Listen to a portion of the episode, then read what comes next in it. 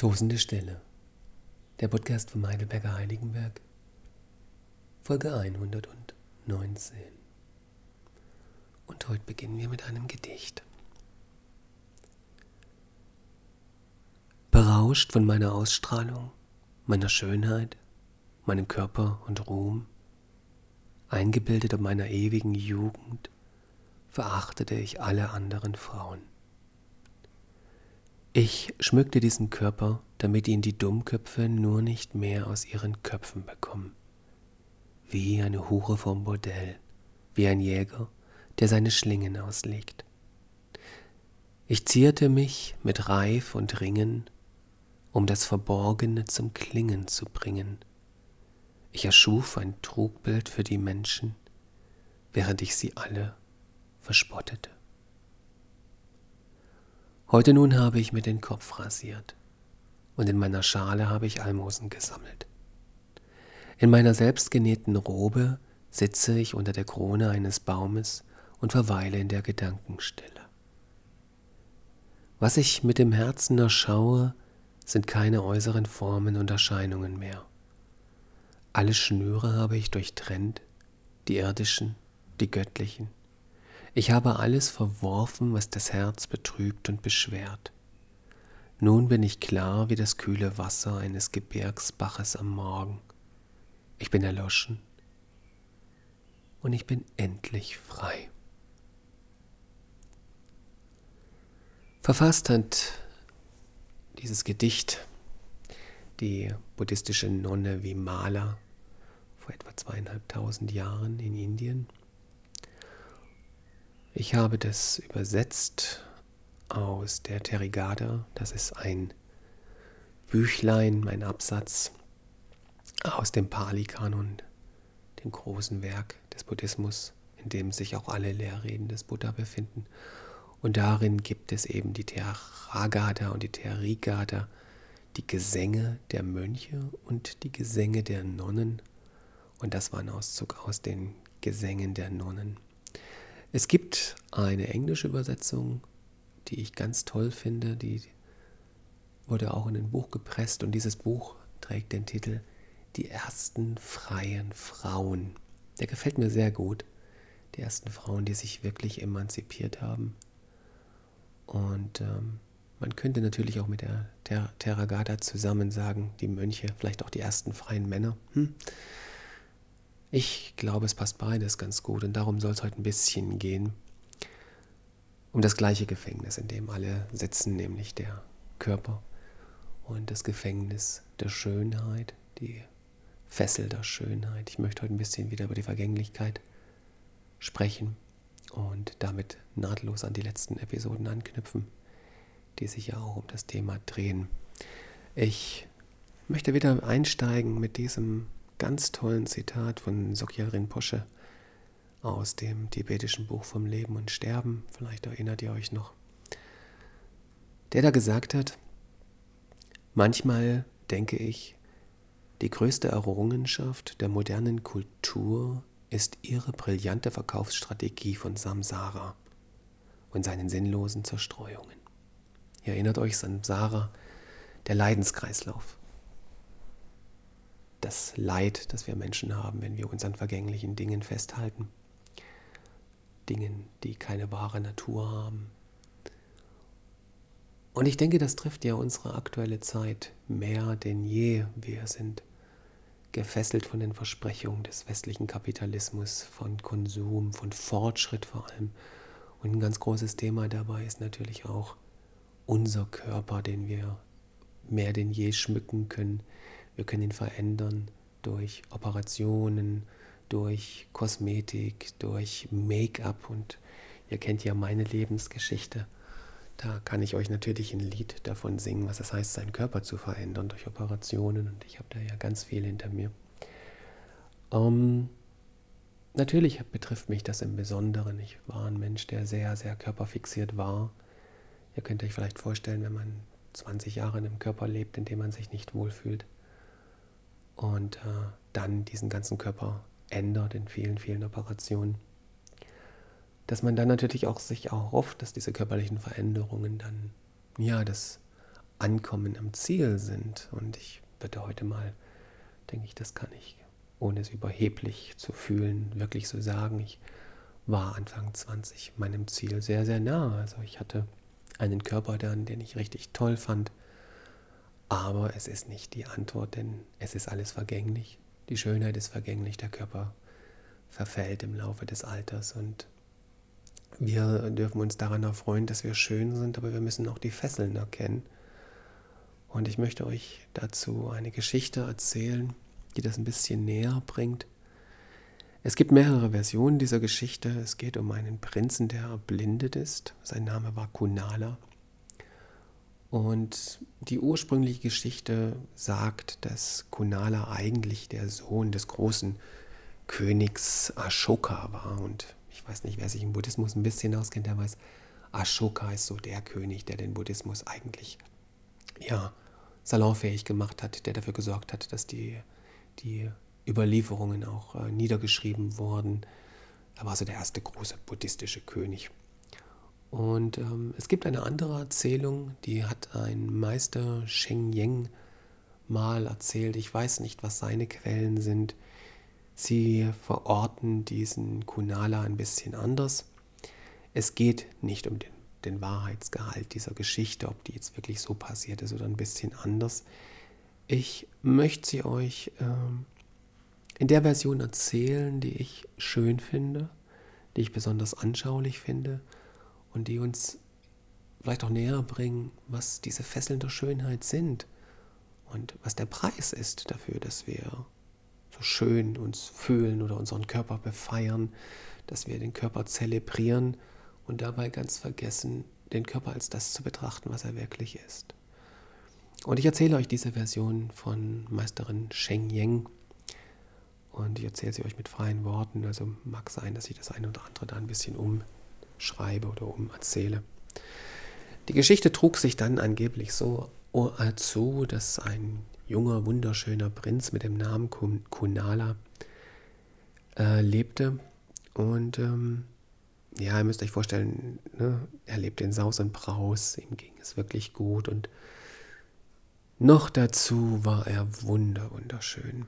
Die Konkubinen am Hof hatten sich alle in den jungen Prinzen verliebt und besonders eine war komplett von ihm und seinen wunderschönen Augen angetan. Naja, und wie das eben so ist, auch dazu erzähle ich euch später ein bisschen mehr. Die Frauen stehen eben auf die tollen Augen der Männer und Kunala hat sich da sehr, sehr viel drauf eingebildet und sagte, wow, meine Augen sind schöner als die Augen aller anderen und die Frauen begehren meine Augen und ja, Kunala war ein bisschen sehr, sehr stolz und eingebildet darauf. Und da sein Vater mit dem Namen, in der Geschichte jedenfalls Usika, also nicht Ashoka, sondern Usika, natürlich ein buddhistischer König war, wollte er, dass sein Sohn auch äh, ja, die Lehren Buddhas hört und erfährt und bestellte dahingehend einen Mönch ein mit dem Namen Yassa. Und Yassa begegnete dem jungen Prinzen, dem jungen, schönen Prinzen, der natürlich auch sagte, ne, das, was er so von sich hält. Und Yassa war ganz, ganz relaxed und entspannt und nicht beeindruckt und sagte, ja, Kunala, du bist gewiss wunderschön, deine Augen sind wunderschön, aber das Leben ist vergänglich, alles ist vergänglich. Und so schön wie deine Augen sind, so sind sie auch beschmutzt und sie sind Quell für eine Menge Leid. Und Kunala wollte das nicht richtig verstehen. Er, er begriff nicht, was der Meister damit meinte. Es sollte noch einige Jahre dauern, bis er diese Lektion wirklich lernte, denn sein Vater Usika wurde dann schwer krank. Und eben jene Konkubine, ihr erinnert euch, die sich so schrecklich in, in, Yasa, äh, in, in, in Kunala verliebt hatte, kümmerte sich um den kranken König. Und ihr müsst jetzt wissen, diese Konkubine hat natürlich ganz, ganz viele äh, Affären versucht zu haben mit dem, mit dem jungen Prinzen. Aber der war ein relativ stattlicher Mann und äh, standhafter Mann. Er ist nie wirklich drauf eingegangen. Und vor allem hat der Kunala sich dann auch wirklich verliebt in eine andere Frau. Und das sollte dann auch seine Frau werden.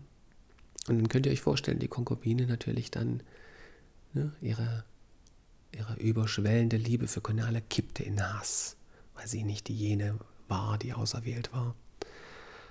Ja, und eben jene Konkubine kümmerte sich jetzt um Kunalas Vater, um den König Usika und betreute ihn in der schweren Krankheit. Das zog sich sehr, sehr lange hin und tatsächlich ist Usika wieder genesen. Und äh, er bedankte sich bei der Konkubine und sagte, du, du hast mir so geholfen, du standest so an meiner Seite in der schweren Krankheit, ich erfülle dir jeden Wunsch. Und die Konkubine sagte, du, ich habe nur einen Wunsch, lass mich sieben Tage dein Reich regieren. Der König war natürlich erstmal ein bisschen verblüfft, ne? Aber ja, Versprechen ist Versprechen, dann hat er es eben eingelöst und hat ihr sieben Tage alle Machtbefugnisse überstellt. Ja, und jetzt könnt ihr euch vorstellen, dass sie ihre Macht natürlich auch benutzt hat, um ihrem Hass Lauf zu lassen. Und sie schrieb einen Brief im Namen des Königs an seinen Sohn, an Kunala, an den schönen jungen Edelmann. Und in diesem Brief stand, ich kann deine Augen nicht mehr sehen. Punkt. Und da es natürlich ein Geheiß des Königs war, ja, was blieb ihm übrig? Ne? Entweder er bringt sich um oder, und das hat eben Kunala getan, er nahm ein glühendes Eisen und stach sich beide Augen aus. Ja. Und dann stellte sich eben relativ schnell heraus, dass die Konkubine die Macht übernommen hatte für sieben Tage und dass es nicht sein Vater war, der diesen Wunsch hatte. Aber Kunala war eben auch der Meinung, das Leben ist zu kurz und alles ist vergänglich. Was bringt es sich jetzt in, in wieder in Wut und Hass hineinzusteigern und es rächen zu wollen? Und und ihm war auch klar, dass die Konkubine noch nicht fertig mit ihm ist, also packte er seine Sachen zusammen, schnappte sich seine Frau und verließ als blinder Mann ohne seine schönen Augen das Schloss, in dem er lebte und begab sich auf die Reise. Er war eine Art, ja, Tanzbettler, kann man sagen. Und ähm, sie haben Musikinstrumente gespielt und dazu getanzt und von diesen erbettelten Einnahmen dann gelebt. Und der König selbst, also Usika, wusste nicht, wo sein Sohn hin ist, er wusste überhaupt nicht, was passiert ist. Und ja, so trug es sich zu. Die Jahre vergingen, Us, ähm, Kumala zog, Kunala zog mit seiner Frau durchs Land und kam tatsächlich irgendwann wieder am Palast seines Vaters vorbei. Und dieser hörte Kunala singen. Und er bestellte sofort natürlich diesen singenden Mann ein und er erkannte ihn auch gleich als seinen Sohn und fragte ihn, was um Himmels Willen ist geschehen, wer hat dir die Augen ausgestochen oder warum siehst du nichts mehr, was ist passiert, Himmels Willen und ja, Kunala erzählte ihm die Geschichte und sein Vater fiel natürlich aus, aus allen Wolken. Ne? Und Kunala bat ihn trotzdem, hey, vergib dieser Konkubine, bestraf sie nicht. Und ja, der König hat sich zusammengerissen, hat es versucht natürlich, aber er hat trotzdem die Konkubine eingestellt und sie zur Rede gestellt und sie war so, hat sich so geschämt dafür, dass sie sich am Ende auch umgebracht hat.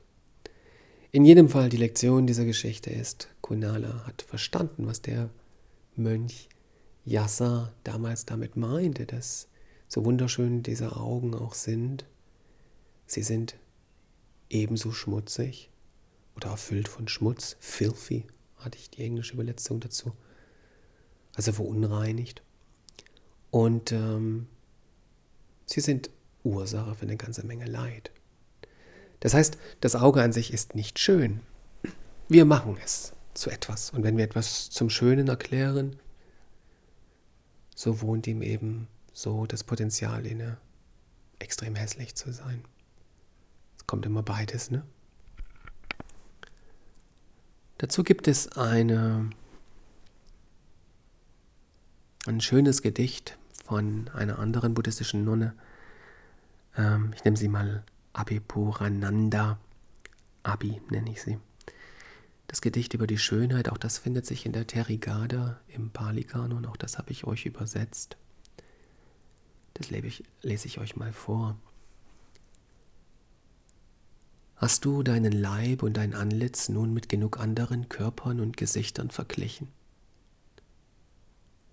Dann erkenne den Körper endlich als das, was er tatsächlich ist.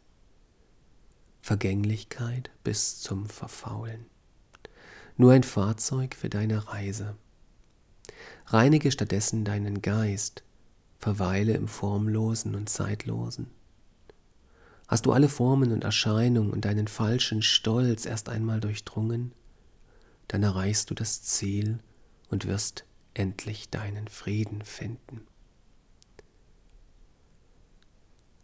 Das muss ich mal abhaken, dass ich euch das dann nicht nochmal vorlese. Also auch hier wieder, ne? Was bringt uns all die Schönheit und was bringt uns vor allem der ganze Vergleich? Und ich möchte daran ähm, daran erinnern, warum wir das ja eigentlich machen. Also warum wir so eine Fixierung auf den Körper hier haben. Denn im Kern geht es immer noch darum, anderen zu gefallen. Wir meinen zwar, dass wir uns selbst gefallen, oft. Wir meinen, dass wir das sexy finden, wenn wir kurze Röcke anziehen und hohe Schuhe und uns damit eigentlich, äh, ja, weiß ich nicht, anbiedern, ne, wie diese erste Nonne ja auch schrieb, wie eine Hure vom Bordell. Und äh, gleichsam zerstören wir uns unsere Füße mit hohen Schuhen, unseren Rücken. Ne? Also das kann man ja endlos fortführen, ihr wisst, was ich meine. Und wir finden das vielleicht auch selbst schön und wir meinen, das ist unsere eigene Entscheidung, dass wir das schön finden. Tatsächlich sind wir aber, und das ist ja nun keine Überraschung, wir sind in einem Paradigma gefangen, in einer Ideologie. Und es sind tatsächlich die Stimmen der anderen, die uns das zur eigenen Stimme gemacht haben.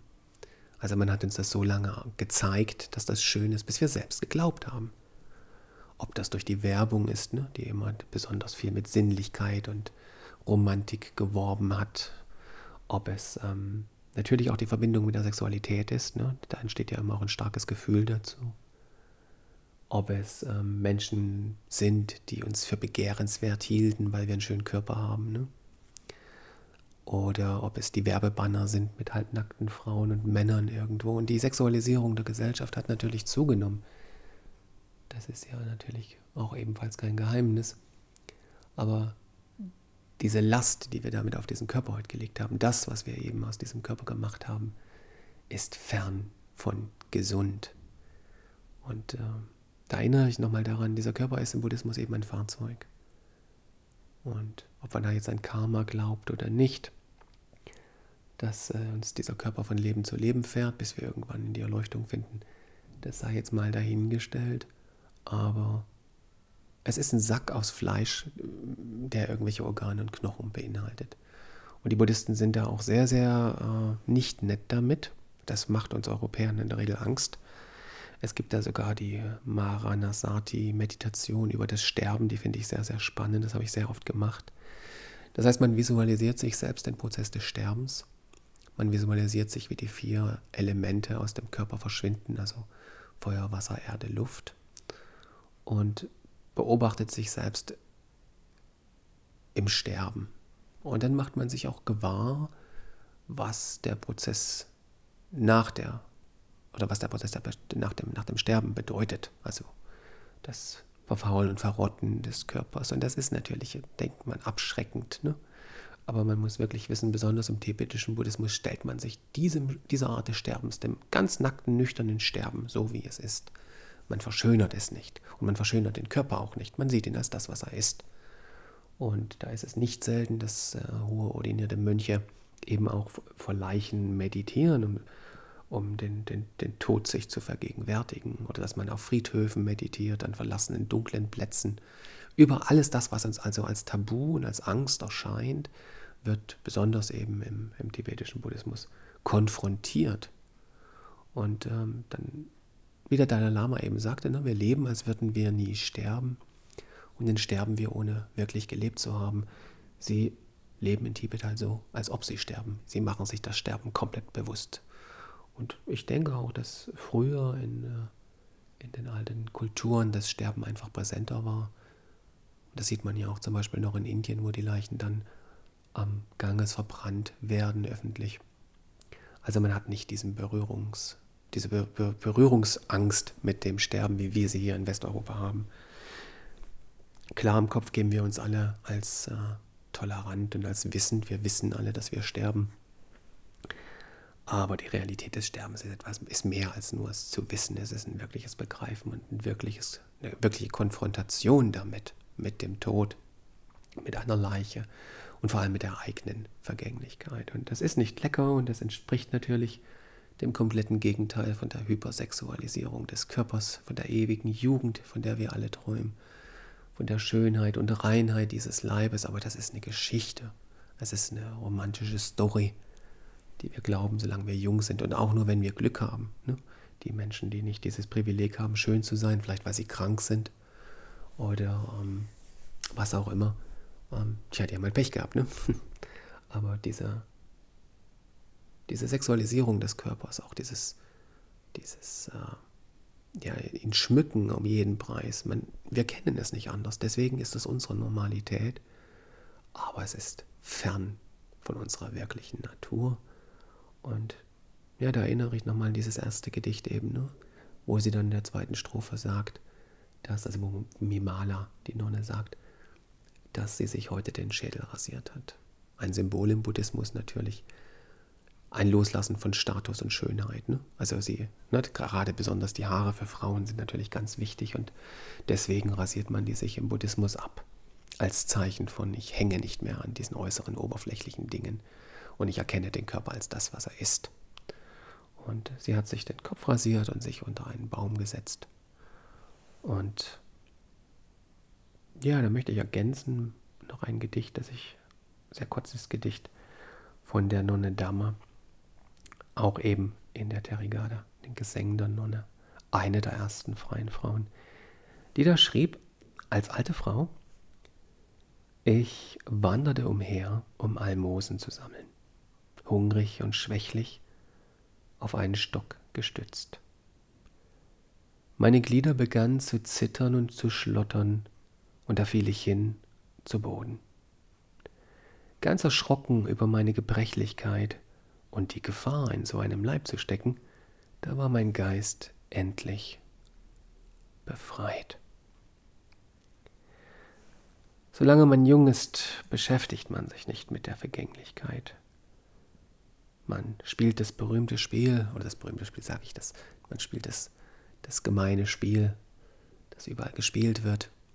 Männer wollen Frauen gefallen, Frauen wollen Männern gefallen. Und da gibt es auch eine, eine Lehrrede des Buddhas in der Anguttara Nikaya im siebten Buch im Pali und im fünften Kapitel Mahayana Vagga heißt es. Da gibt es eine relativ kurze Lehrrede, die heißt über die Verbindung und Lösen. Lösung, Samyoga Sutra auch bezeichnet. Und da lese ich mal einen kurzen Auszug daraus vor. Das Weib, ihr Mönche, hat sich den Sinn auf Weiblichkeit gerichtet, auf weibliche Beschäftigung, auf weibliches Benehmen, auf den weiblichen Körper, weibliche Eitelkeit, weibliche Neigung, weibliche Stimme und weiblichen Schmuck. Daran Genuss und Gefallen findet, richtet sie nach außen hin den Sinn auf Männlichkeit, auf männliche Beschäftigung, männliches Benehmen, auf einen männlichen Körper, männliche Eigen Eitelkeit, männliche Neigung, männliche Stimme und männlichen Schmuck. Daran aber Genuss und Gefallen findend, sucht sie eben nach außen hin die Verbindung. Und was da in Folge der Verbindung an Freude und Fröhlichkeit entsteht, das eben sucht sie.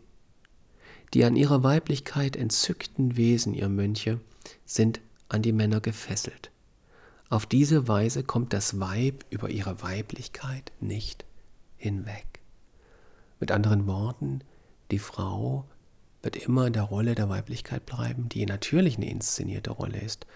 Mal Biologie weggelassen. Ne? Wir lassen mal den, den, den Unterschied der Körper weg. Die Frau hat eine Gebärmutter, sie kann ein Kind bekommen, der Mann hat den Samen dazu. Also biologisch gesehen sind die Körper unterschiedlich. Aber man muss eben ähm, ganz klar den Körper trennen von der Persönlichkeit, von der Identität, vom Geschlecht. Und ähm, das gleiche gilt natürlich umgekehrt für die Männer. Ne? Ich lese euch das auch noch kurz vor. Der Mann, ihr Mönche, hat bei sich den Sinn auf Männlichkeit gerichtet, auf männliche Beschäftigung, männliches Benehmen, männlichen Körper, männliche Eitelkeit, männliche Neigung, männliche Stimme, männlichen Schmuck. Daran Genussen Gefallen findend richtet er nach außen den Sinn auf Weiblichkeit. Auf weibliche Beschäftigung, weiblichen Körper, weibliches Benehmen, weibliche Eitelkeit und weibliche Neigung und weibliche Stimme und weiblichen Schmuck. Und weil er daran natürlich Genuss findet, ne, ich muss es gar nicht weiterlesen, sucht er im Außen die Erfüllung und kommt so über seine Männlichkeit nicht hinweg. So sind die Männer an die Frauen gekettet und die Frauen an die Männer und versuchen sich gegenseitig natürlich immer mehr zu gefallen. Aber das ist ein Gefängnis. Und im Buddhismus spricht man ja von einem Erleuchtungswesen, von einem sogenannten Bodhisattva, dass er eben diesen Grundkonflikt, vor allem diesen Grundkonflikt überwältigt hat, überkommen hat. Er hat also die Hürden des Geschlechts überwunden. Und man kann das ganz oft sehen, ähm, das mag ich. Guanxin zum Beispiel, in China ist das eine bekannte Bodhisattva, ähm, war früher mal ein Mann und äh, wird heute als Frau verehrt, als weibliche Buddha. Und man erkennt die, die, die, die Geschlechtsanteile überfl überfließend in ihrer Statue. Also sie hat beide Eigenschaften, die männlichen wie die weiblichen. Und das symbolisiert eben auch, dass ein, ein, Erleuchtungswesen am Ende diese Fesseln des Geschlechts und natürlich damit auch des Körpers überwunden hat. Und das ist die Aufgabe jedes Mönches und jeder Nonne. Ob das jetzt ein buddhistisches, äh, äh, eine buddhistische Nonne ist oder eine christliche Nonne oder was auch immer, spielt gar keine Rolle. Aber der erste Schritt in die Befreiung ist eben ein Heraustreten aus diesem Strom der Reproduktion, sage ich mal. Denn im Kern geht es nur darum zu gefallen. Und warum wollen wir gefallen? Natürlich, damit wir uns das Ego aufpolieren können und am Ende natürlich jemand unseren Körper liebt. Warum soll jemand unseren Körper lieben? Der hat ja nur, nur eine Funktion, oder? Ähm, und das haben diese Nonnen erkannt und ähm, haben dann in ihren Versen halt dieser Schönheit, diesem Körper abgeschworen und ja, ihn als, als vergänglich, vergänglich, vergänglich erkannt. Ich lese euch dazu nochmal ein Gedicht vor, ähm, mal sehen, wie ich den Bogen bekomme. Ich bin nicht vorbereitet heute weiter, außer dass ich die Texte aus meinem Blog, die ich übersetzt hatte, meine eigene Übersetzung hier reinkopiert habe. Als ich nach meiner Meditation vom Gipfel des Berges hinabstieg, da sah ich am Flussufer einen Elefanten. Er stieg gerade nach seinem Bad freudig aus den Fluten. Der Mahut, also der Elefantenführer, der Mahut ergriff eine Stange und forderte seinen Elefanten auf, ihn dem Fuß hinzuhalten, auf dass er über den Fuß auf seinen Rücken steigen konnte. Und wo ich da diese wilde Kreatur am Ufer so gezähmt erblickte, der Macht und Kontrolle eines einzigen Menschen unterworfen, da war mein Geist wieder ganz klar. Eben. Genau deshalb bin ich in den Wald gezogen. Das schrieb die buddhistische Nonne Dantika ebenfalls in der Terrigade. Falls ihr dieses Gedichte nachlesen möchtet, ihr findet die alle in meinem Blog unter dem Titel Die ersten freien Frauen. Habe ich ein paar Übersetzungen geteilt, nicht alle, aber ein paar, zumindest die, die ich euch hier vorlese. Dann könnt ihr die auch nochmal ganz in Ruhe nachlesen.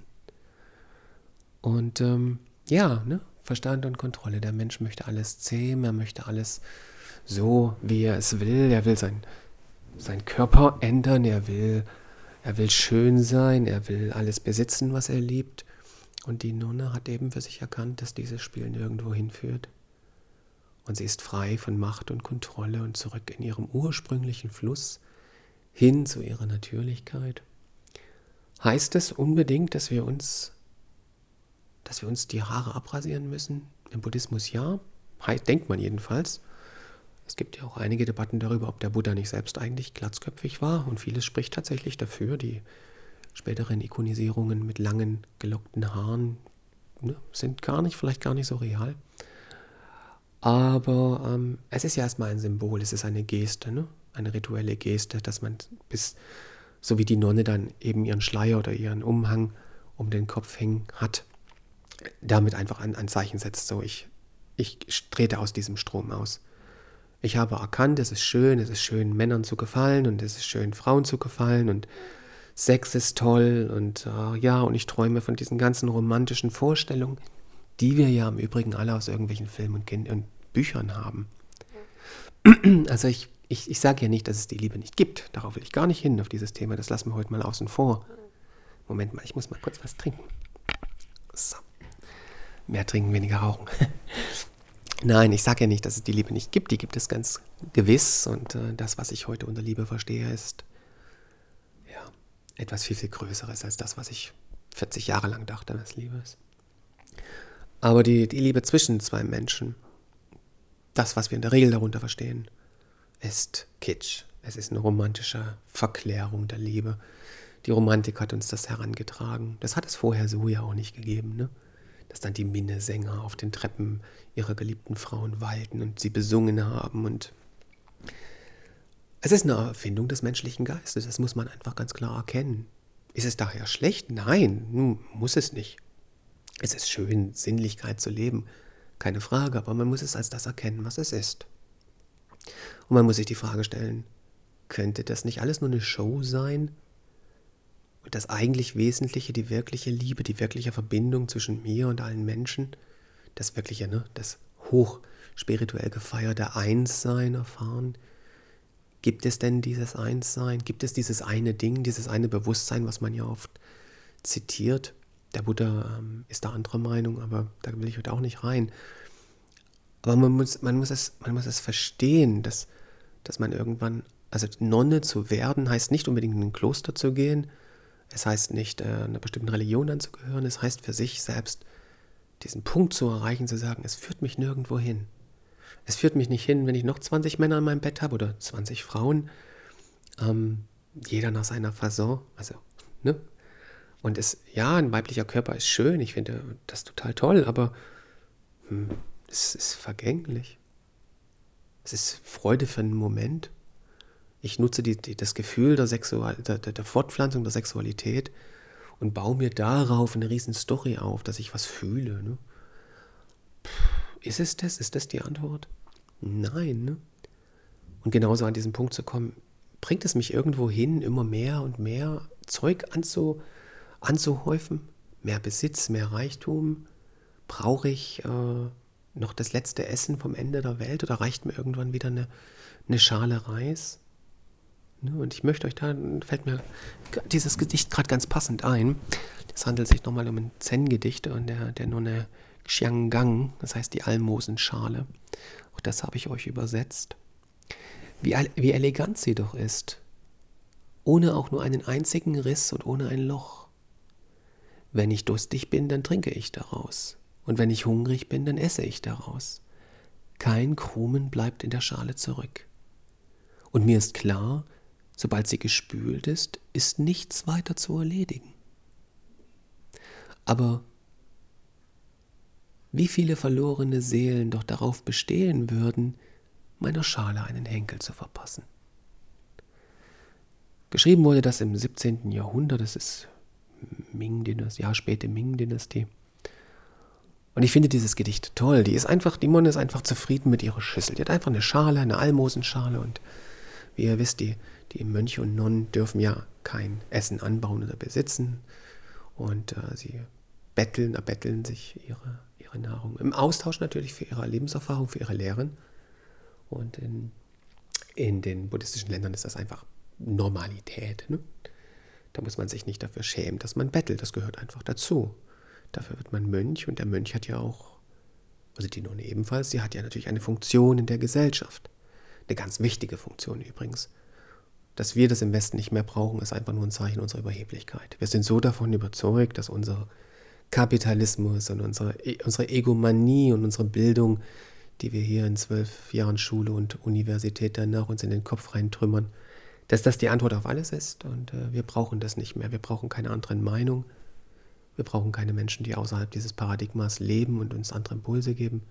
Nee, unsere Antwort ist die richtige und das bringen wir dann auch noch in den letzten Winkel der Welt und wir schauen, dass die ganze Welt am Ende ein riesiger freier Markt wird für den Kapitalismus. In Indien ist das noch ein bisschen anders, auch in, in den Ländern wie was ist Sri Lanka oder Thailand. So viel mal zum Betteln, weil das schon mehrfach das das Motiv heute in diesen Geschichten war Almosen. Also nichts Verwerfliches. Und diese, diese Nonne erkennt einfach, es ist doch alles okay. Ich habe die einfachen Dinge, ne, wie als Kind. Wenn ich ein kleines Kind bin, dann spiele ich mit meinen Murmeln und die sind für mich die Welt. Und erst wenn ich später durch Film, Fernsehen, Freunde, Eltern erfahre, dass es Diamanten gibt und Gold und Edelsteine, dann stelle ich mir vor, dass meine Murmeln Edelsteine sind, bis ich irgendwann natürlich auch Edelsteine will. Und wenn ich allen Reichtum dieser Welt besitze, der wird der größte Diamant am Ende mich nicht mehr zufriedenstellen. Dabei war ich doch als Kind einfach nur glücklich über meine Murmeln.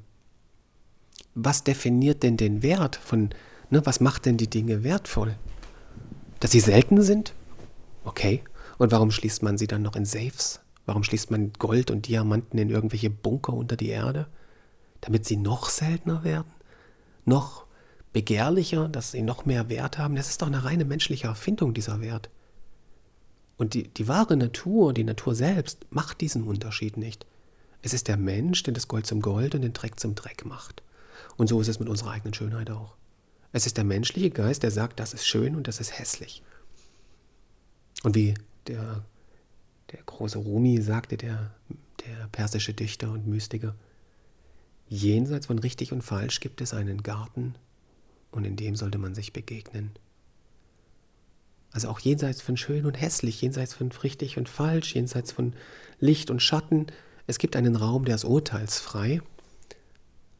Der ist göttlich rein in dem Moment, der nicht, ja, beeinflusst ist durch unser Maß. Und das Schlimme ist ja, ne, und das darf man ja auch nicht vergessen, bin ich wieder bei der Bibel, ähm, Matthäus, uiuiui, ui. Gestern musste ich es noch, ich weiß, werde ich jetzt auf die Schnelle nicht finden. Ähm, ihr könnt es raussuchen, das Maß. Ne? Das Maß, mit dem ihr richtet, an dem werdet ihr gemessen werden. Also so wie ihr richtet, werdet ihr gerichtet werden, ist klar. Und das Maß, mit dem ihr messt, das wird dann euch selbst angelegt werden. Darüber muss man nachdenken. Alles, was ich, wie ich die Welt beurteile, ist das, wie ich mich selbst beurteile und wie die Welt mich beurteilt. Es fällt alles immer auf mich zurück. Und wie Jesus ja auch selber ganz klar sagte, you get what you believe das, was du glaubst, das, was du wirklich, auf das, was du wirklich aus tiefster Seele vertraust, ist, wird deine Realität und das wirst du selbst. Das heißt, dein Glauben ist das Einzige, was dich in, jedenfalls im Christentum zu Gott bringt, dir deine göttliche Seele auch wieder öffnet. Und wenn wir daran glauben, dass ja dieser Leib hier die Antwort ist und dass unsere menschgemachte Schönheit schön ist, dann wird das unsere Realität. Nur jeder, der mal durch Meditation, Drogenerfahrung, Nahtoderlebnisse, der diesen, diesen Verstand mal ähm, verloren hat, dieses Urteilsvermögen verloren hat, der plötzlich viel in diesen tiefen Raum hinter den ganzen kontrollierenden, klaren äh, Gedanken, nee, nicht klaren, unklaren Gedanken, wer in dem Sinne mal das Göttliche kennengelernt hat, der die sogenannte mystische Erfahrung hatte, wie Johannes vom Kreuz sie bezeichnen würde, der, ähm, der weiß, dass es hinter unserer menschgemachten Schönheit eine Schönheit gibt, ne, der Himmel sozusagen, der Gott, oder das Nirvana, wie die Buddhisten sagen. Äh, es gibt einen Raum, der so, so viel unvorstellbarer ist, so viel, viel in allem mehr als das, was wir uns vorstellen können. Unsere Vorstellung selbst, unser Geist ist nur ein Bruchteil der ganzen Schöpfung. Und äh, so wie wir die Dinge sehen, das ist nicht wie die Dinge sind. Also a priori, ne? vor unserem Urteil sind die Dinge anders. Das Ding an sich ist anders. Was wir sehen, sind nicht die Dinge an sich, was wir sehen, ist eigentlich uns selbst. Und ähm, daher ist dieses ganze Maß, was ist denn schön, rein menschgemacht. Und dann kommt natürlich der nächste Punkt, ne? alles hat einen Preis und alles hat eine, eine, muss einen Nutzen haben. Ne? Da legen wir den, den, den, den, den Maßstab am Ende an uns selbst an. Wir sind nicht schöne, wir sind nichts wert, wenn wir nichts nützen.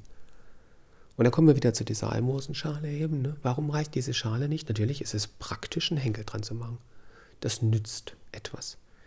Und schon sind wir gar nicht mehr in der Lage, die Einfachheit dieser Schüssel zu erkennen und dafür die Welt im Frieden zu haben, zu wählen. Sagen, hey, ich brauche einfach eine Schüssel, wenn ich die Schüssel gespült habe, stelle ich sie weg und es ist fertig. Das war's. Und dann muss ich nicht zwei Schüsseln haben und ich muss nicht 20 haben und ich muss keinen Henkel dran machen und ich muss den nicht aus Ton machen und ich muss, äh, ne, ich muss, sie muss nicht tausend Schüsseln kaufen und dafür arbeiten gehen. Und so wird das Leben in sich immer komplexer natürlich. Ne? Wir brauchen immer, immer mehr. Aber nichts, nichts erfüllt uns. Nichts erfüllt uns.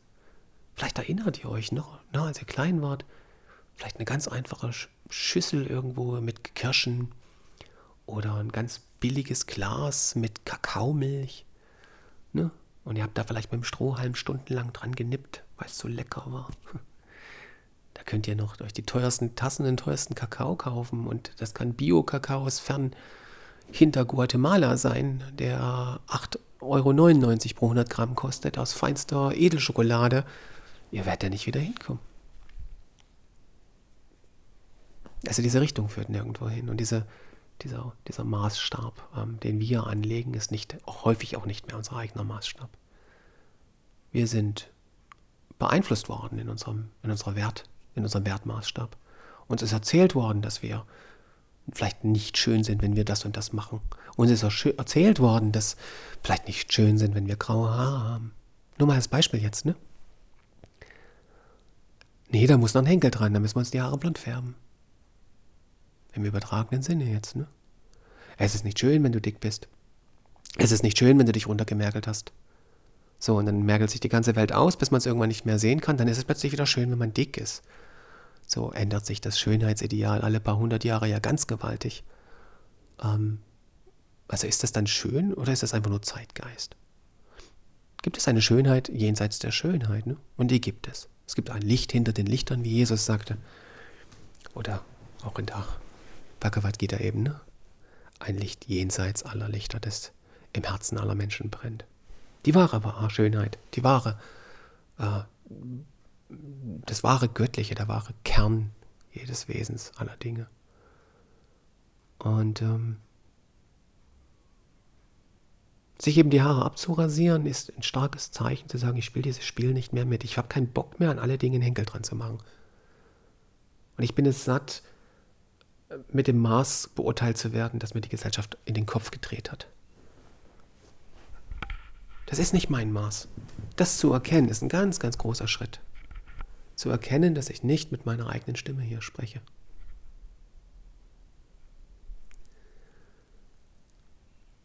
Nehmen wir die hohen Schuhe, ne?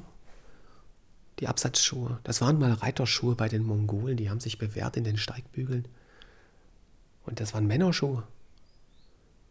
Und dann hat irgendwann eine Frau sich die Schuhe angezogen und die Männer dachten sich, oh, guck mal, da bewackeln ja die Hüften so schön, das ist ja sexy. Und dann wollten die Männer die aber nicht mehr anziehen, weil sie nicht als Weiber tituliert werden wollten. So, was, was für ein Affenzirkus, ne?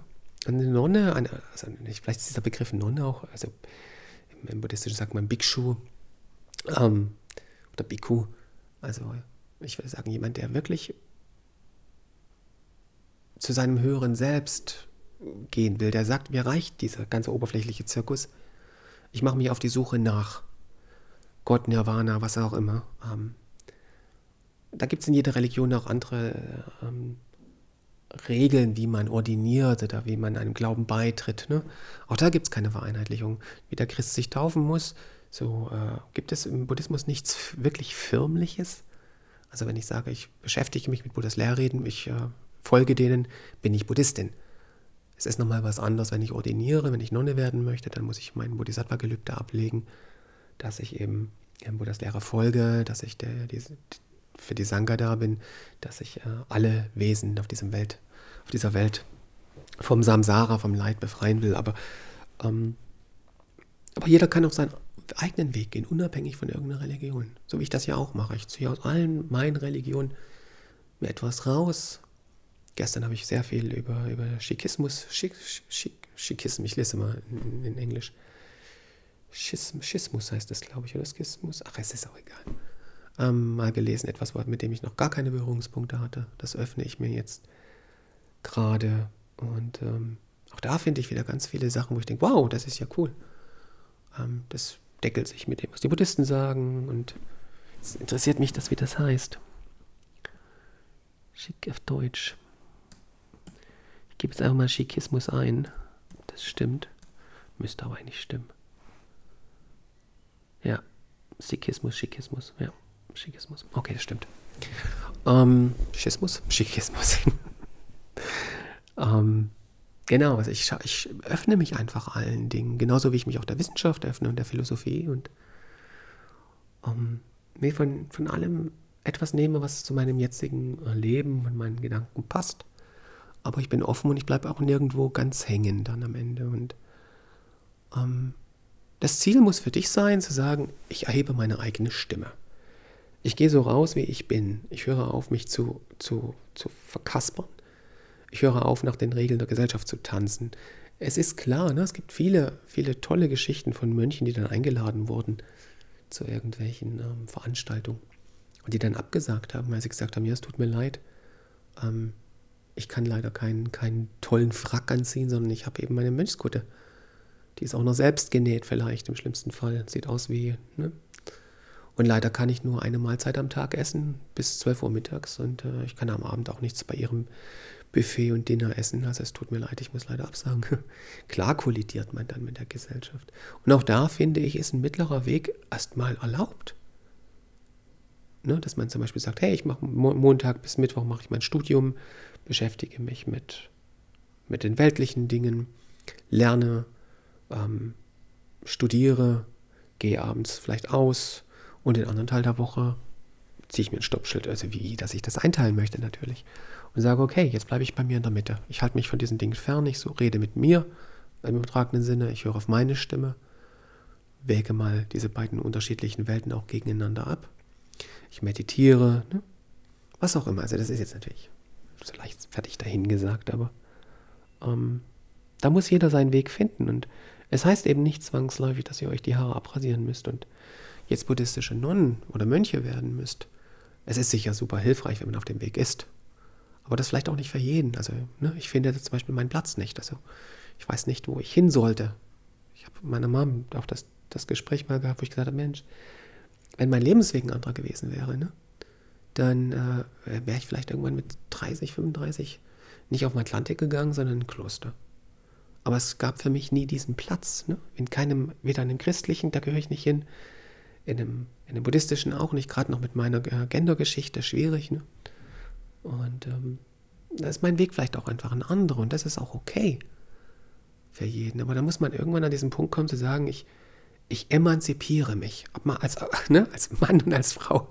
ist jetzt lustig, aber auch als Mann kann, muss man sich mal emanzipieren. Ähm, zu sagen, es ist mir fuck egal, ob ihr mich mögt oder nicht. Und es ist auch fuck egal, ob ihr mich versteht oder nicht. Weißt du, wenn ich mein ganzes Leben darauf achte, nur so zu reden, dass mich jeder versteht, dann habe ich doch das andere, die andere Hälfte im Leben recht, einfach die Dinge so zu sagen, wie sie sind, oder? Und wer das hören will, der hört das. Und wer nicht, der nicht. Wenn du eine Nachtigall äh, bist, was bringt das, wenn du mit den Spatzen pfeifst? Ne? Versteht dich keiner. Am Ende glaubst du selber, du bist ein Spatz. Das ist ja nicht wertend gemeint. Aber wenn du eine Nachtigall bist, bist du eine Nachtigall, oder? Und das ist das, was ich so in den letzten ja, ein, zwei Jahren stark äh, in meinem Umbruch gespürt habe. Mich mehr und mehr zurückzuziehen, ähm, nicht mehr so darauf zu achten, ob die Menschen das mögen, was ich teile und schreibe. Und ähm, auch gar nicht mehr alles verstehen zu wollen. Auch irgendwo das Recht zu haben, zu sagen, Leute, ich kann euren Bullshit nicht mehr lesen. Ne? Ich kann euren Bullshit, ihr, ihr könnt meinen Bullshit ja auch nicht lesen, ist ja okay, aber ich bin es satt, ne? jetzt, was weiß ich, durch Facebook zu scrollen und den ganzen Tag nur, ja, Corona-Weltverschwörung, Gates, Corona-Weltverschwörung, Regierung, ähm, oh, ich, ich kann es nicht mehr. Und dann in jedem zweiten Beitrag, oh, seid ihr auch schon erwacht und erleuchtet und fuck und ne, irgendwann kann ich sagen, ich kann diesen ganzen Bullshit nicht mehr lesen. Und das auch dieses Recht zu haben, ohne sich schuldig zu fühlen. Zu sagen, es ist mir genug. Ist nicht mehr meine Welt, meine ist anders. Die muss nicht richtiger oder falscher sein, aber sich wirklich zu emanzipieren von diesem ganzen Schwachsinn. Ne? Wir sind das, mit dem wir uns umgeben. Gibt ein schönes, ich, ich glaube nicht, dass es stimmt, aber eine schöne Analogie. Wir sind die Summe unserer fünf besten oder engsten Freunde oder Menschen um uns herum. Und wenn ich nur mit oberflächlichen Menschen zu tun habe um mich herum, dann bin ich die Mitte aus dessen. Kann man auch natürlich kausal umdrehen, kann sagen, ja, so, weil ich, ich, weil ich so bin, sind die Menschen so um mich herum. Aber das ist ja, ne? wie wär's. Und ähm, wichtig ist es irgendwann für sich zu sagen, stopp, es ist mir fuck egal, was die Menschen über mich denken. Das heißt nicht, dass du dich jetzt wie ein Arschloch benehmen darfst, aber wenn du wirklich bei dir bist, wirst du doch ein mitfühlender Mensch, du bist ein demütiger Mensch, du wirst aus deinem Innersten heraus als Tugend, ne? nicht als Moral und Ethik. Ne? Das, ich kann es ja nicht mehr lesen, oh, wir müssen die Welt retten und ja, wir müssen mitfühlend zueinander sein. Ne? Diese, dieser feine Unterschied zwischen Kopfgeficke, wie der Mensch zu sein hat, und wirklich innerer herzlicher Tugend. Der große Laozi hat das ja so schön getrennt. Ne? Da, wo das Dao, wo das Göttliche, wo der, der wirklich höhere Sinn im Leben verloren ist, da macht sich der Menschensinn und die Gerechtigkeit breit wo die Liebe verloren ist, da wird nur noch die Liebe gepredigt und so weiter. Also dann reden wir darüber, wie, oh, lasst uns die Flüchtlinge retten und, und der Welthunger, oh, wie schlimm, aber wir fühlen in uns, ne? wenn, spätestens wenn Corona kommt, interessiert uns das alles nicht mehr. Und wenn du deine eigene Stimme hörst, wenn du dich wirklich innerlich öffnest, dann erreichst du ja wieder die Tugend. Du kommst wieder zu deinem Impulshaften, deinem, deinem, aus dem Herzen heraus, aus dem Gefühl heraus strebenden ähm, Handeln. Und dann wirst du keinem Wesen Leid zufügen wollen. Du wirst niemand betrügen wollen, du wirst niemand scheiße behandeln wollen, ähm, aber du musst doch gar nicht drüber nachdenken. Und so kannst du durchs Leben gehen. Du kannst Grenzen ziehen, was man ja häufig als Abwertung begreift. Nee, einfach zu lernen, Grenzen zu ziehen. Das hat mit mir nichts mehr zu tun. Wenn du mich scheiße findest, findest du dich selber scheiße. Das hat mit mir nichts zu tun. Wenn ich dir nicht gefalle, gefällst du dir selber nicht. Hat mit mir nichts zu tun. Und wenn du mich langweilig findest, das hat mit mir nichts zu tun. Ich bin nicht hier, um deine Schönheitsideale zu erfüllen, oder nicht mehr hier, um deine Schönheitsideale zu erfüllen. Ich bin nicht mehr hier, um dich zu unterhalten. Oder um es ganz krass zu sagen, nur weil du leer bist innerlich und diese innere Leere nicht sehen willst, bin ich nicht dafür da, dein Puppenspiel mitzuspielen und dich ständig abzulenken und dir zu sagen, was du hören willst und dir zu erzählen, wie toll du bist und dich ständig zu bestätigen. Ich bin ich. So, wer, wer mit mir eine tiefe, ernsthafte Diskussion führen kann und wer mich genauso mag, ob ich durch Krebs meine Haare verliere oder ob ich die lang und schön sind, gern, ne? Aber es soll dich weiterbringen. Du sollst daran wachsen dürfen. Und vor allem sollst du dich mit solchen Menschen auch öffnen dürfen und dir selbst noch mehr begegnen dürfen. Und wenn das nicht erfüllt ist, dann kann weg. Sorry. Ne, also auch diese, diese, diese, dieses Grenzen ziehen ist so wichtig. Zu erkennen, ihr habt die ganze geht nicht um Schuld, ne? die können ja auch nichts dafür. Aber ihr habt die ganze Zeit mein Leben bestimmt. Ihr habt mir gesagt, ich bin nichts wert, bis ich selber geglaubt habe. Oder ihr habt mir gesagt, ich bin total toll, bis ich selber geglaubt habe. Aber nur in euren Augen, in, mir, in, mein, in meinem Inneren nicht. Und das zu erkennen, die, die, die Stimmen des Außen, der Gesellschaft, die Konditionierung, die Prägung, die wir seit Kleinkind anhaben, es ist nicht okay, dass deine Augen wie Murmeln aussehen. Die müssen jetzt aussehen wie Diamanten. Und es ist jetzt, ja, jetzt ist halt Zeitgeist. Ja, jetzt sind halt braune Augen out, jetzt sind halt gerade blaue oder grüne in. Hast du Glück gehabt, wenn du grüne oder blaue hast? Pff. Ja, also geht es weiter. Und sie sagen, ich habe satt, dann alles einen Henkel dran zu machen. Und ich habe satt, mir Make-up drauf zu machen, wenn ich rausgehe. Wenn mir das Spaß macht, ist doch okay, aber macht mir das wirklich immer Spaß? Mag, mag ich mich ohne Make-up genauso wie mit Make-up? Das wäre nämlich die Grundbedingung. In dem Moment, wenn ich mich ja mit Make-up mehr mag, dann läuft da ja schon was falsch, oder? Ziehe ich mich wirklich so an, wie ich mich anziehe, weil ich mir gefalle? Ist das wirklich meine eigene Stimme, die da spricht? Oder ist das ein Sammelsurium von männlichen Fantasien, die in einer klaren Stimme, Stimme in mir sprechen, sagt, ja, das ist toll, sexy, sexy, sexy. Und ich denke noch, das ist meine eigene Stimme diesen Unterschied zu erfahren, ist so wichtig. Und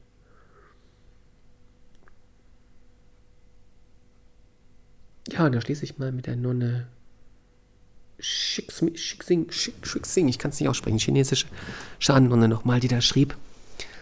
All jene, die nach Erleuchtung streben, ich dränge euch, es gibt keine Zeit zu verlieren.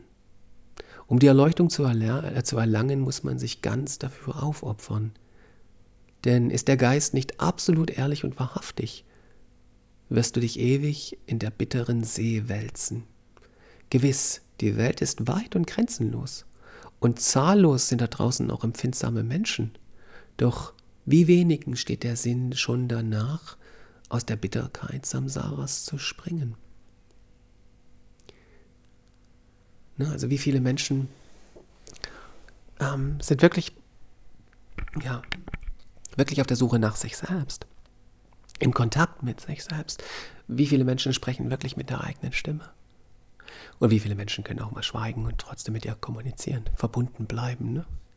Wie viele Menschen können sich mit dir verbinden, ohne dass sie ständig deine Aufmerksamkeit bekommen und Bestätigung? Wie vielen Menschen reichst du wirklich so, wenn du einfach so bist, wie du bist? Ich habe Gespräche hinter mir, ich färbe mir ja nicht die Haare, ne? ich habe graue, graue Strähnen und ähm, ich habe das, ich, ich, erinnere mich an ein Gespräch, das war hier in Trier.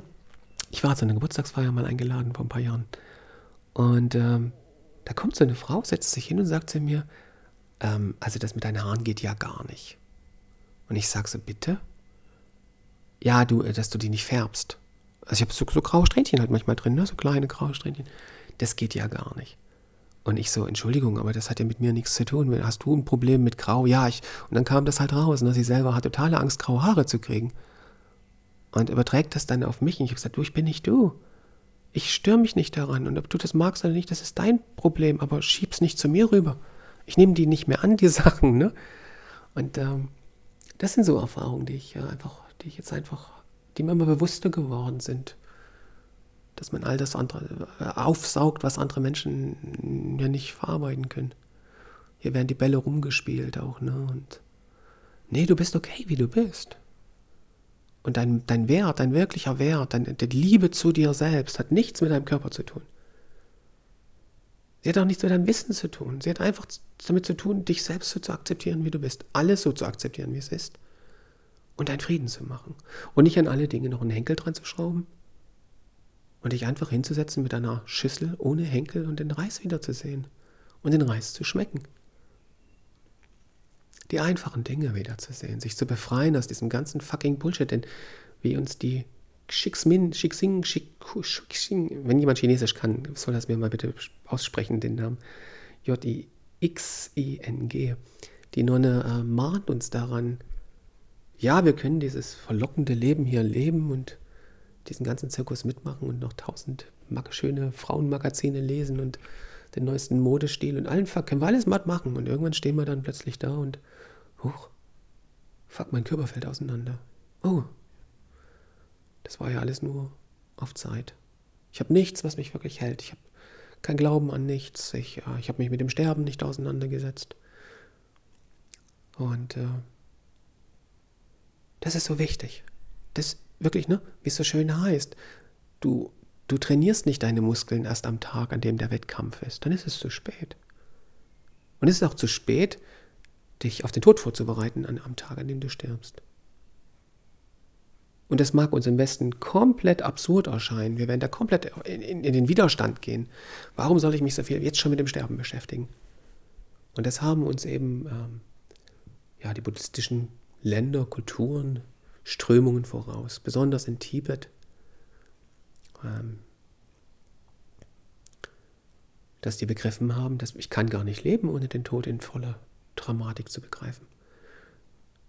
Weil dann das relativiert alles. Zu erkennen, dass dieser Körper hier auseinanderfällt, relativiert alles. Also was soll ich da so ein großes Aufheben drum machen? Was soll ich mich da anstrengen, noch vier oder fünf Jahre äh, drei Falten weniger zu haben? Oder meine Haare zu färben? Der Körper ist, wie, wie, wie er ist und er wird auseinanderfallen. Punkt. Und zu erkennen, dass das Leben endlos ist, bedeutet, äh, endlich ist, bedeutet auch zu erkennen, oh, alle meine Probleme hören irgendwann auf. Also löse ich sie, wenn ich sie lösen kann, und ansonsten, was mache ich mich verrückt? Und so kommt man in unglaublichen Frieden. Es fällt so alles von einem ab. Der Erfolgsdruck. Warum soll ich hier nach viel Geld streben? Es wird mich nicht glücklicher machen, als wenn ich die wenigen Dinge wieder sehe. Ich werde mit keinem Geld der Welt das gleiche empfinden, das, was ich als Kind empfunden habe. Und je mehr ich in diesen Frieden komme, umso mehr erkenne ich auch, es ist alles im Wandel. Und es kann morgen, morgen schon ganz anders sein. Ich kann morgen krank sein, ich kann morgen einen Unfall haben, ich kann morgen, ne, ich habe wieder heute eine Geschichte gesehen von einer Frau, die von ihrem Ex-Freund Säure ins Gesicht gespritzt bekam. Eine nach Maßstab der Gesellschaft wunderschöne Frau. Aber das hat sie jetzt ja verloren, weil die Säure weg ist, äh, in ihrem Gesicht war. Okay, also war ihre Schönheit nur von, von was abhängig? Von was Vergänglichem? Von irgendeinem Schönheitsmaßstab? Die Frau ist jetzt angeblich dann ja nicht, das, ne? Steht ja da, sie wurde entstellt. Die Frau ist jetzt nicht mehr schön, weil, sie, weil ihr Gesicht voller Säure war.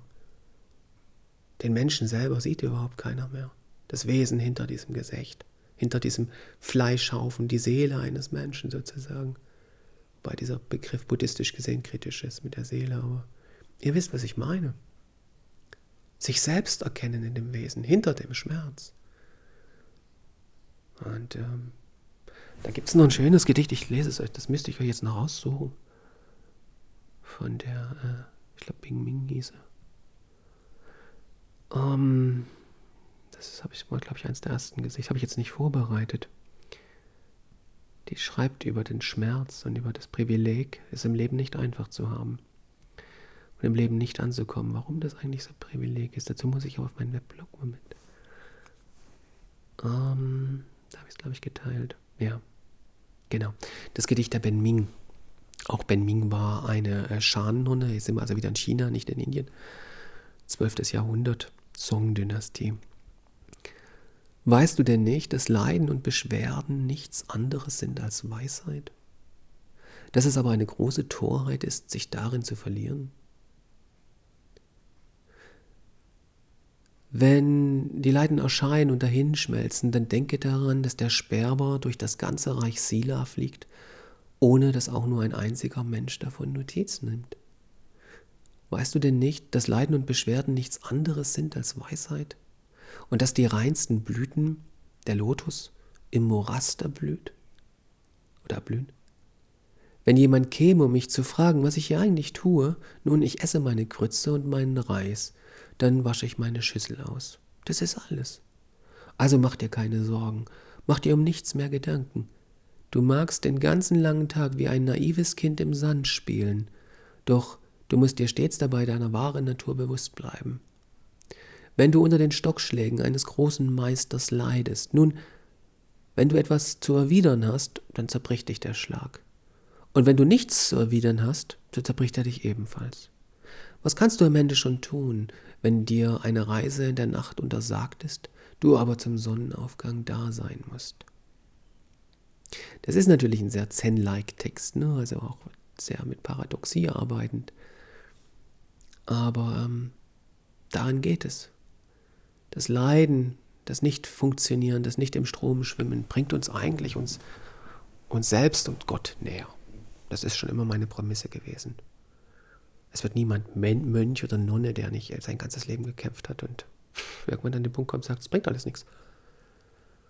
Und ich bin müde davon, wie, ne, nehmen wir das Beispiel Beziehung, oh, noch, noch eine Frau und noch ein Mann. Und das allein ist nicht die Antwort, wenn ich nicht in, in mir etwas verwirklicht habe. Und noch einen Job und noch mehr Geld und noch eine größere Wohnung und dann, oh Gott, die ganzen Probleme, die sich daran wieder anschließen ich muss das ja alles bezahlen und ich muss dafür sorgen und ich könnte krank werden und ich habe Verantwortung und oh, ich kann nicht mehr allein entscheiden und fuck, ne, den ganzen Zirkus.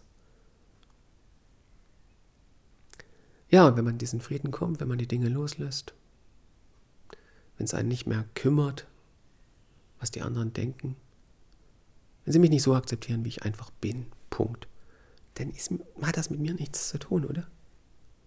Dann sind sie mit sich selbst im Krieg und laden das bei anderen ab. Ich muss dieses Päckchen nicht mehr annehmen. Das ist Freiheit. Und das gleiche gilt eben auch für Wahrheiten. Wenn Sie mir sagen, was richtig oder falsch ist, und mir damit sagen, mein Leben ist falsch, pff, hat mit mir nichts mehr zu tun. Das muss ich für mich selbst wissen. Und ich muss für mich selbst definieren, was, was, welche Schönheit sehe ich in den, sehe ich in den Dingen und welche, welche Aufgabe gebe ich mir oder welche, welche, welche, wie soll ich sagen, wie sehe ich meinen Körper? Dieses fleischliche Ding. Ne? Feiere ich das, zelebriere ich das, um meine innere Lehre damit zu füllen, um jemand zu sein nach außen? Nee, das ist ein Fleischhaufen mit Knochen, der irgendwann verfault. Und irgendwann werden sich die Maden drin tummeln. Und das kann schon in fünf Wochen so sein. Wenn wir Glück haben, ist es in 40 Jahren so. Aber es wird sein, jeder wird sterben von uns. Jeder wird sterben. Und das da wegzuschauen ist naiv. Ich werde dieses Leben nicht leben können, ich werde die Dinge, diesen ganzen Bullshit nicht relativieren können hier, wenn, ich, wenn mir nicht bewusst ist, dass ich wirklich sterbe. Und Bewusstsein heißt es wirklich begreifen, nicht nur intellektuell verstehen. Jeder weiß, dass wir sterben, aber das reicht nicht. Und dann merke ich, der, der Tod relativiert alles, wirklich alles. Zwei, zwei entscheidende Dinge. Er relativiert das, die, die, die, den Stress im Leben, er führt uns in den Frieden. Ob dann wir irgendwann sterben oder andere Menschen um uns sterben, ob wir Dinge gewinnen, ob wir sie verlieren, ob wir viel haben, ob wir wenig haben, ne? wir relativieren dadurch alles und kommen in unseren Frieden. Und das Zweite ist, es öffnet uns den Sinn für etwas Höheres. Ja, was verweilt denn dann? Wenn doch alles vergeht, ne? Die drei Daseinsmerkmale im Buddhismus. Anicca, Dukkha und Anatta. Alles ist vergänglich, alles ist von etwas anderem abhängig, nichts ist im Kern ein wahres Selbst.